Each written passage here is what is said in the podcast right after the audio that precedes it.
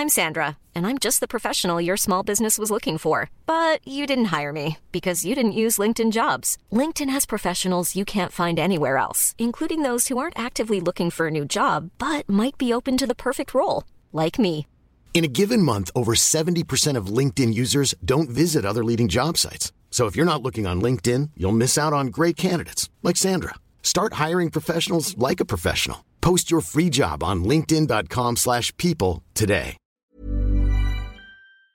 Bonjour à toutes et à tous, bienvenue dans le podcast La Sœur. On va parler d'Israël Adesanya. Israël Adesanya qui a fait une euh, déclaration, une sortie médiatique euh, assez surprenante. Oui, il va prendre une longue pause, pas de date de retour pour lui.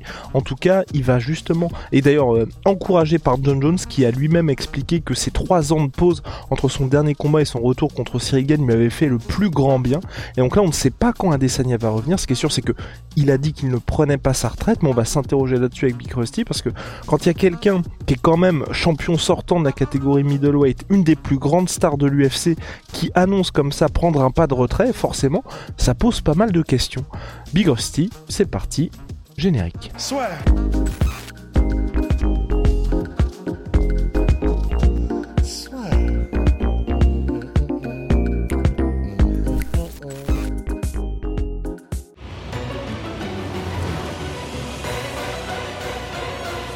L'UFC sa vie fort avec BetClick. Mais aussi Adesanya qui prend euh, une pause, euh, j'ai envie de dire méritée, parce que c'est vrai qu'il était particulièrement actif. Mais est-ce que, je vais, je vais me faire un petit peu l'avocat du diable, quand il est en train de voir qu'il y a Ramzat qui est en train de pousser là, c'est pas... C'est pas Il du hasard tout ça? Ouais.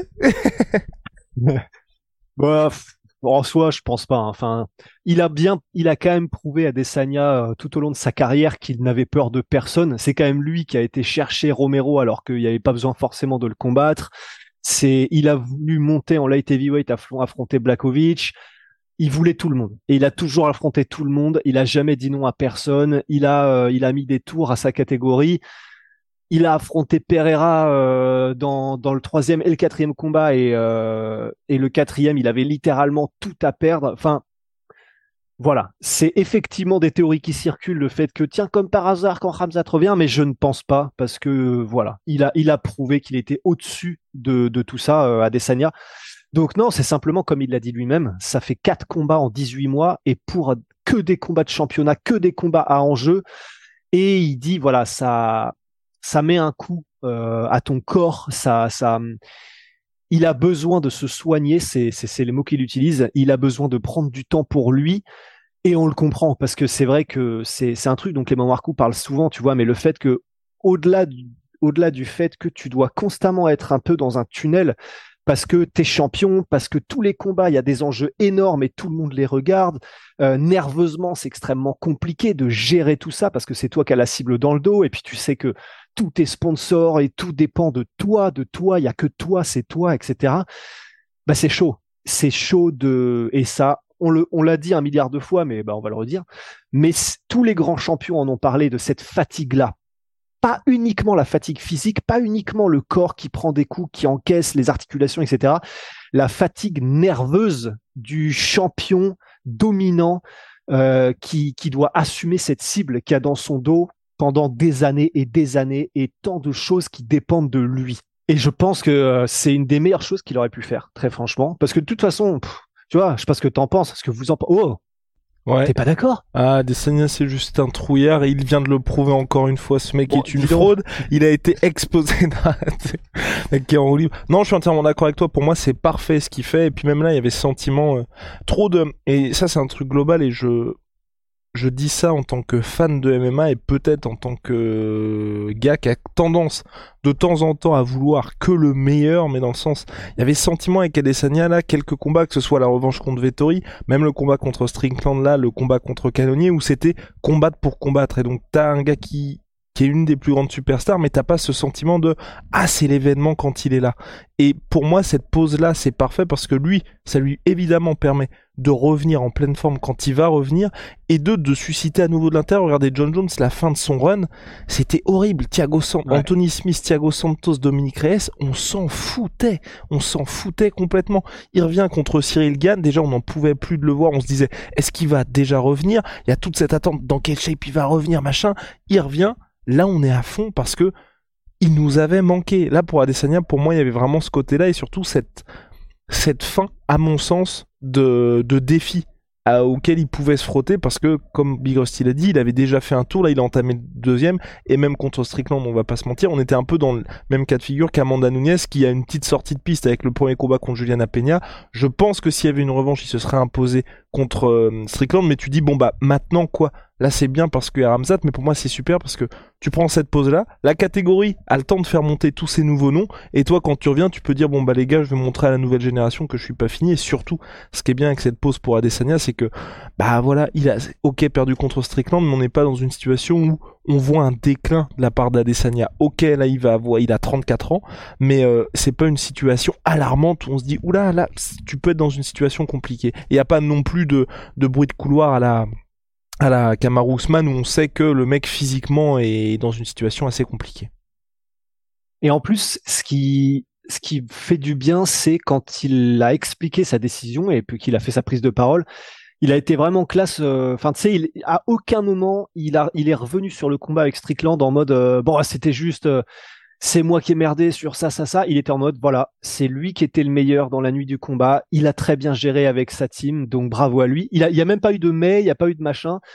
Et, et déjà ça, j'ai trouvé ça vraiment stylé, classe. Et moi, le seul truc qui me fait peur dans tout ça, c'est que pour John Jones, la différence qu'il y avait, c'était que euh, il y avait cette montée en poids lourd. La catégorie des poids lourds, c'est pas tellement grave si tu reviens et que tu as 36 37 ans. Francis était champion à 37 il me semble euh, et puis voilà, on, sait que c'est la catégorie où il y a les plus vieux entre guillemets. La seule différence là qui me ferait peut-être un petit peu peur, c'est que si jamais il prend deux ans, donc là il a 34 à Desania, il aurait donc 36 peut-être si jamais il se prend un an et demi, deux ans ça peut peut-être être un peu différent parce que il y a quand même une dimension physique qui est un poil plus prégnante en termes de rapidité, en termes de, de ouais de la, la, dimension athlétique. Tu tombes contre des monstres qu'il n'y a pas chez les poids lourds. Où là, euh, voilà, il y a la force de frappe. Si tu as une intelligence qui est au-dessus de la moyenne en termes de, de, de combat, tu peux vraiment beaucoup mieux te débrouiller. Il y a la puissance, etc. Middleweight, quand même, on, on, là, dans la décroissance des catégories, on, on, commence quand même à se rapprocher. Enfin, quand tu vois des Whitaker, quand tu vois, euh, enfin, tous, tu vois, même des canonniers, des Ramzat, il y a, y a une vraie intensité physique. Et plus tu avances en âge, plus c'est chaud, je pense. Faudrait aller voir quel champion il y a eu euh, et à quels âges. Je sais qu'Anderson Silva, il, est, il était jusqu'à assez vieux, euh, entre guillemets vieux, bien sûr, mais champion. Mais voilà, c'est le seul petit truc d'alarme où je me dis quand même un petit peu faire gaffe. Mais d'un autre côté, en fait, une fois qu'on a dit ça par rapport à l'âge et au kilométrage, parce qu'il a eu une grosse carrière de kickboxing avant de passer au MMA, bah en fait, paradoxalement à ce que je viens de dire, et c'est pour ça qu'on verra quand il reviendra, mais d'un autre côté, s'il prend du temps pour revenir, s'il prend un an et demi, bah peut-être qu'il avait, ils en ont tous des blessures, mais bah peut-être qu'il va prendre le temps pour vraiment laisser son corps reposer, pour vraiment un peu, alors tu me dis si je me mais si j'ai bien compris, Federer à la fin de sa carrière, il faisait un peu ça aussi, genre il faisait beaucoup moins de tournois, mais à chaque fois qu'il revenait, du coup, il était frais de ouf, et donc c'était cool, tu vois. Aussi, entièrement d'accord, et j'ajoute aussi peut-être qu'Adesanya est dans une situation aussi dans sa carrière où il a plus ces mêmes challenge, ça il va, il va en reparler évidemment, mais quand vous avez 34 piges, je pense que tu commences à te dire je vois la fin, je vois le bout du tunnel. Et donc, euh, et donc euh, pas avoir envie de faire juste d'être un champion actif parce qu'aujourd'hui les Volkanovski, les Marachev, ou enfin vous voyez tous les mecs qui sont un petit peu, enfin ils sont dans une situation où t'essayes de battre des records. Là, Desania, je pense que bah, ça va être un peu compliqué de battre les records d'Anderson Silva et peut-être qu'il est dans une situation où, en vrai, t'attends, tu reviens dans un an tu fais le combat en light heavyweight contre Pereira, si Pereira est, champion light heavyweight, tu crées un événement de malade. Ensuite, à Desania, on sait que c'est déjà pas le plus gros middle. Il avait tenté de venir en, de monter en light heavyweight, ça l'avait pas fait contre Blakovic.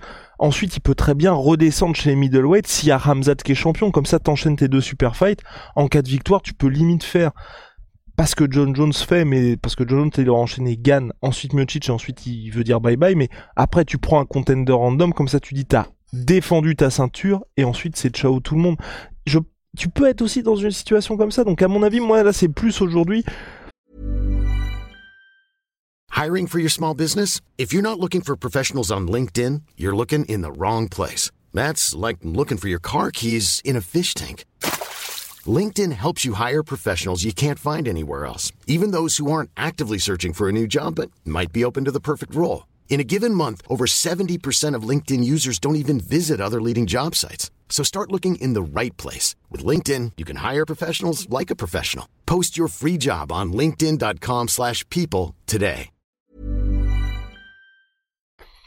se remettre au frais, être, euh, comme tu l'as dit, frais psychologiquement, et puis ensuite tu reviens, tu peux faire un gros combat, parce qu'on sait très bien que là, tout ce qui se passe, que ce soit dans les moins de 93 ou les moins de 84, c'est des gars qui sont beaucoup moins pour Ramzat, mais Ramzat, moi, c'est à la manière de ce qui se passe avec Kamar Ousmane contre Ramzan Chimaev, une situation où ça fait longtemps qu'on en parle de ce combat-là potentiellement, ce sera un fight énorme. Et pour que ce soit Pereira ou Prochaska, pour Adesanya, ça cartonnerait tout, ce genre de fight.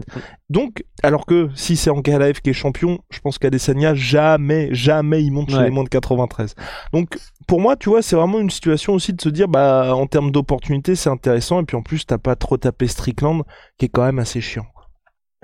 Ouais, et puis en plus de ça, ben, ce qui est bien, c'est que il a été champion dominant pendant suffisamment longtemps et il a eu des performances qui ont créé de la magie. Et à l'instar de tous ces gars qui ont su créer de la magie à un moment donné, donc euh, par exemple Conor McGregor avec euh, les moments où il a créé l'histoire contre José Aldo, euh, ses trucs contre Alvarez, t'as pas besoin forcément de pendant toute ta carrière de le faire, mais si tu as un espèce de run à un moment donné où c'est légendaire, où tu crées une magie, qui n'a jamais été vu ou quoi. En fait, après, ça reste tout le long de ta carrière parce que tout le long de ta carrière, même BJ Penn à l'époque, hein, tu es en mode et si? Et ce combat-là et si on retrouve? Et, John Jones c'est pareil. C'est ce qui fait aussi que quand euh, quand on l'a attendu pendant si longtemps pendant sa montée en poids lourd, ben, c'est il avait créé cette magie. Il était devenu champion à 23 ans. Il avait enquillé tous les contenders comme ça, euh, comme des comme une comme une brochette. Et donc forcément, ben après, tu es tranquille, même si tu prends un, deux, trois ans de pause, comme tu as créé cette magie, ben, dans l'imaginaire collectif des fans de MMA et nous les premiers, c'est en mode, ouais, mais il va revenir. Là, il a pris le temps de se remettre bien, il va être frais, ça va être un, mec différent. Et comme on sait ce qu'ils sont capables de faire, bah, tu gardes vraiment cette envie de voir la performance, la personne, le combattant légendaire. Et c'est pour ça qu'effectivement, bah, comme là, de la même manière qu'on a Logan Paul ce, ce, ce, euh, ce week-end, euh, la première chose qu'il a fait quand il a gagné contre Dylan Dennis, c'est call out McGregor, alors que McGregor, il a pas combattu depuis je sais plus combien de temps, il a pas gagné depuis je sais combien de temps, mais parce que voilà, il y a cette magie, et en plus, c'est un mec qui sait se vendre un peu, bah, donc, euh, comme John Jones, comme Adesanya. Et donc, Adesanya, c'est pareil. Là, il pourrait, je pense, prendre deux ans de pause. On sait que quand il va revenir, quand il va prendre un micro, ça va être en mode, les gars, j'ai jamais été aussi bien que ce que je suis là. Je me sens dans la meilleure forme de toute ma vie. C'était la meilleure décision que j'ai jamais prise. Je fais des trucs à l'entraînement que j'ai jamais fait dans ma vie. Même moi, je me fais peur. Donc, pour reprendre un petit peu, sais ce que disait Poitin. Et, et tu sais qu'il va réussir à vendre les combats, donc parce qu'il va dire, comme il a déjà fait le taf avant et que c'est une légende, il y aura pas de problème pour que les gens soient hypés. Et il a prouvé en plus que c'était un comment dire un mec qui vendait beaucoup en pay-per-view. Donc même pour l'UFC il y aura pas de problème à ce qu'il les mette direct cash contre des gros noms si jamais il y a un gros nom qui a popé entre temps. Donc il est tranquille il a mérité il a gagné ce droit. Let's go hein. Let's go, Big Rusty. Et puis entièrement d'accord avec toi, j'ajoute, c'est Georges Saint-Pierre qui disait ça aussi, c'est qu'à chaque fois que tu te prépares pour des combats, forcément tu travailles pas sur tes skills au global, mais plutôt par rapport à un adversaire. Et à des sanias comme vous l'avez vu avec son emploi du temps, le gars enchaîne, uniquement ça et en plus avec la cible dans le dos. Donc euh, hyper compliqué pour lui de progresser au global parce que c'est vrai que ça fait pas si longtemps que ça qu'il a fait sa transition à MMA. Donc je pense que pour lui c'est une bonne chose.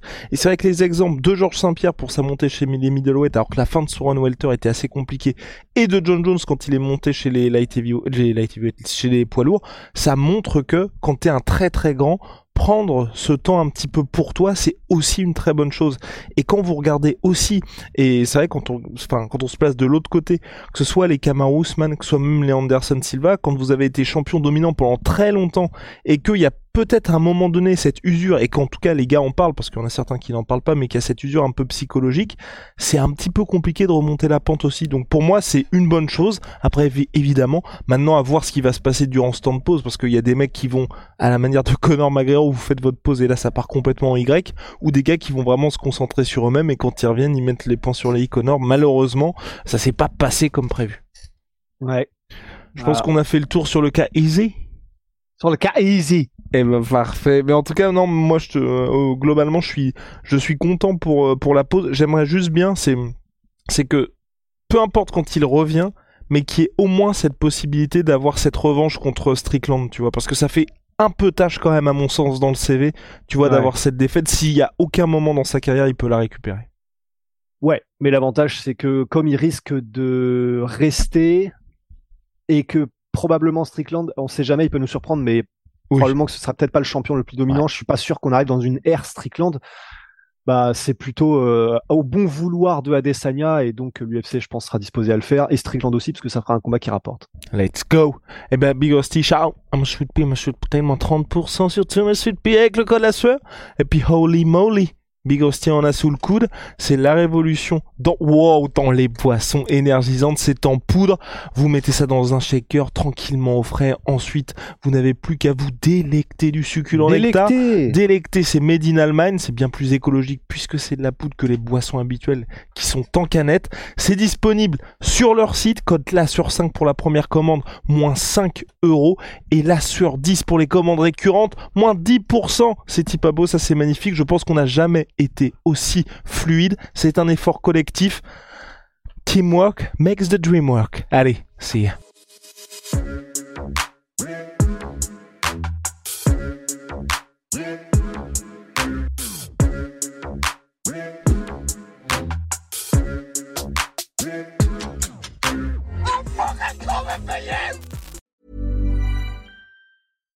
When you make decisions for your company, you look for the no brainers. And if you have a lot of mailing to do, stamps.com is the ultimate no brainer. It streamlines your processes to make your business more efficient, which makes you less busy.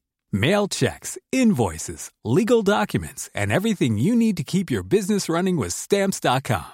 Seamlessly connect with every major marketplace and shopping cart. Schedule package pickups and see your cheapest and fastest shipping options from different carriers. With rates up to 89% off USPS and UPS rates. And with the Stamps.com mobile app, you can take care of mailing and shipping wherever you are. Make the same no brainer decision as over 1 million other businesses with Stamps.com. Sign up with Code PROGRAM for a four week trial, plus free postage and a free digital scale. No long term commitments or contracts. That's Stamps.com. Code PROGRAM. Et voilà, c'est la fin de votre épisode du podcast La Sœur. Si ça vous a plu, n'hésitez pas à nous mettre les 5 étoiles sur Apple Podcast ou sur Spotify. Vous pouvez aussi nous laisser un petit commentaire, ça nous aidera beaucoup. Et si vous voulez aller plus loin avec nous, vous tapez La Sueur sur toutes les plateformes ou sur les réseaux sociaux, vous nous trouverez. Et là, vous nous écoutez très certainement en audio. On est aussi en vidéo sur YouTube, mais également sur Snapchat. Là encore, vous tapez La et on sera là.